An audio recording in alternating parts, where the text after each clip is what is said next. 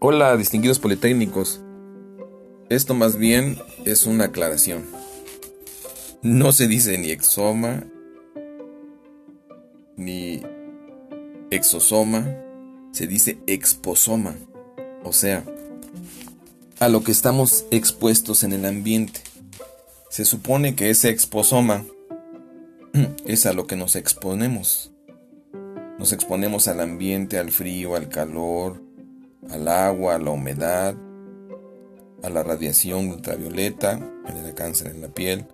Nos exponemos a la alimentación, una buena alimentación en un hogar que procura eh, esa alimentación adecuada, pues tendremos hijos y tendremos familia sana. ¿Sí?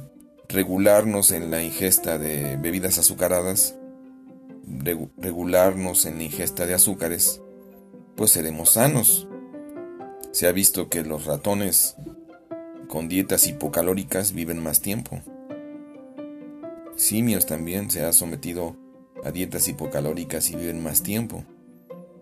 Son más vivarachos. Entonces, el exposoma es a lo que estás expuesto. Puede ser que a nivel intrauterino estés expuesto a que tu mami tuvo hambruna, por ejemplo en la guerra, y nacerás con problemas y deficiencias. Puede ser que en tus primeros años de vida te expongas a, problemas de desnutrición y eso se manifestará en el futuro. Puede ser que durante un tiempo te expongas a los bisfenoles que platicamos alguna vez y eso se manifestará en, tu producción de células espermáticas o, o, ovocitos, etc. No sabemos hasta dónde los bisfenoles de los plásticos que hemos inundado el mundo de estos nos esté afectando. Eso es grave. No sabemos si estamos expuestos a los contaminantes de las pilas que usan nuestros radios, nuestros aparatos eléctricos, a esas pilas de los teléfonos, no sabemos si generan gases, en fin. Hay muchas cosas que son misterios para nosotros. Tampoco podemos vivir como ermitaños, ¿verdad? O sea, evidentemente eso es lógico, ¿no? Pero debemos tener cuidado.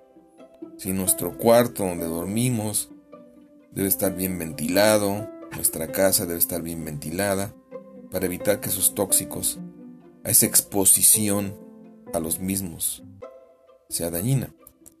No sabemos que si estamos expuestos a toxinas de los hongos en el maíz, en las tortillas que nos dan, que vamos a la esquina y las compramos, ¿verdad? No sabemos si esas tortillas pues tengan ese problema, sí que tengan hongos tóxicos, ¿sí? Y esa, esos tóxicos de los hongos pues pueden llevar a, al cáncer. Ya platicaremos alguna vez sobre el cáncer. Nos vamos a echar una plática de unos 15, 20 minutos muy buena y sustanciosa sobre el cáncer, ya verán. Eh, no sabemos si esa exposición a la ultravioleta nos esté mutando las células y generemos en el futuro melanoma.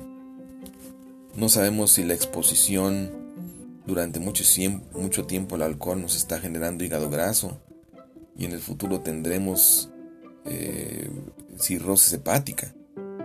No sabemos si la exposición al papilomavirus que estuvimos expuestos nos cause una infección y se albergue en nuestro genoma y en el futuro genere cáncer, etcétera, ¿no? El exposoma es a lo que estamos expuestos y la gran noticia es que lo podemos cambiar.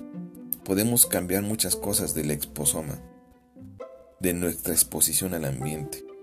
Podemos cambiar hábitos, costumbres, podemos cambiar la alimentación, podemos usar algo para taparnos el sol, protector solar, podemos usar un purificador de aire para que esas partículas, nanopartículas no lleguen a nosotros, Podemos seleccionar el lugar donde compramos las tortillas.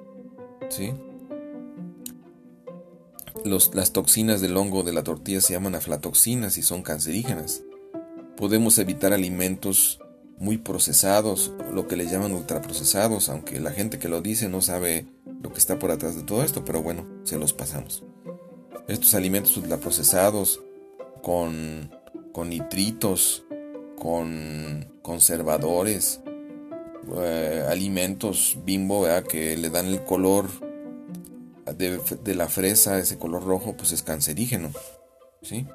Y hay un montón de cosas cancerígenas en el ambiente. Entonces, este, se calcula que de la alimentación y del ambiente tenemos un 35% del cáncer humano es causado por la alimentación y el ambiente.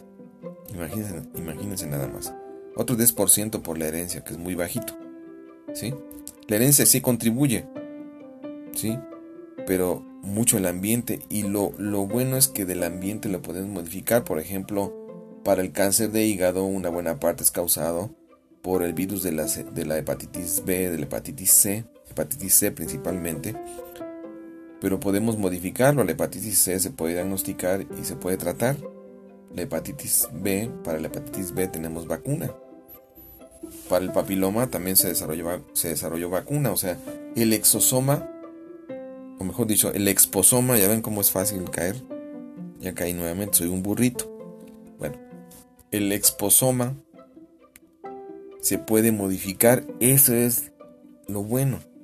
El exposoma es lo que modifica la epigenética que hablaremos en algún momento sobre la epigenética.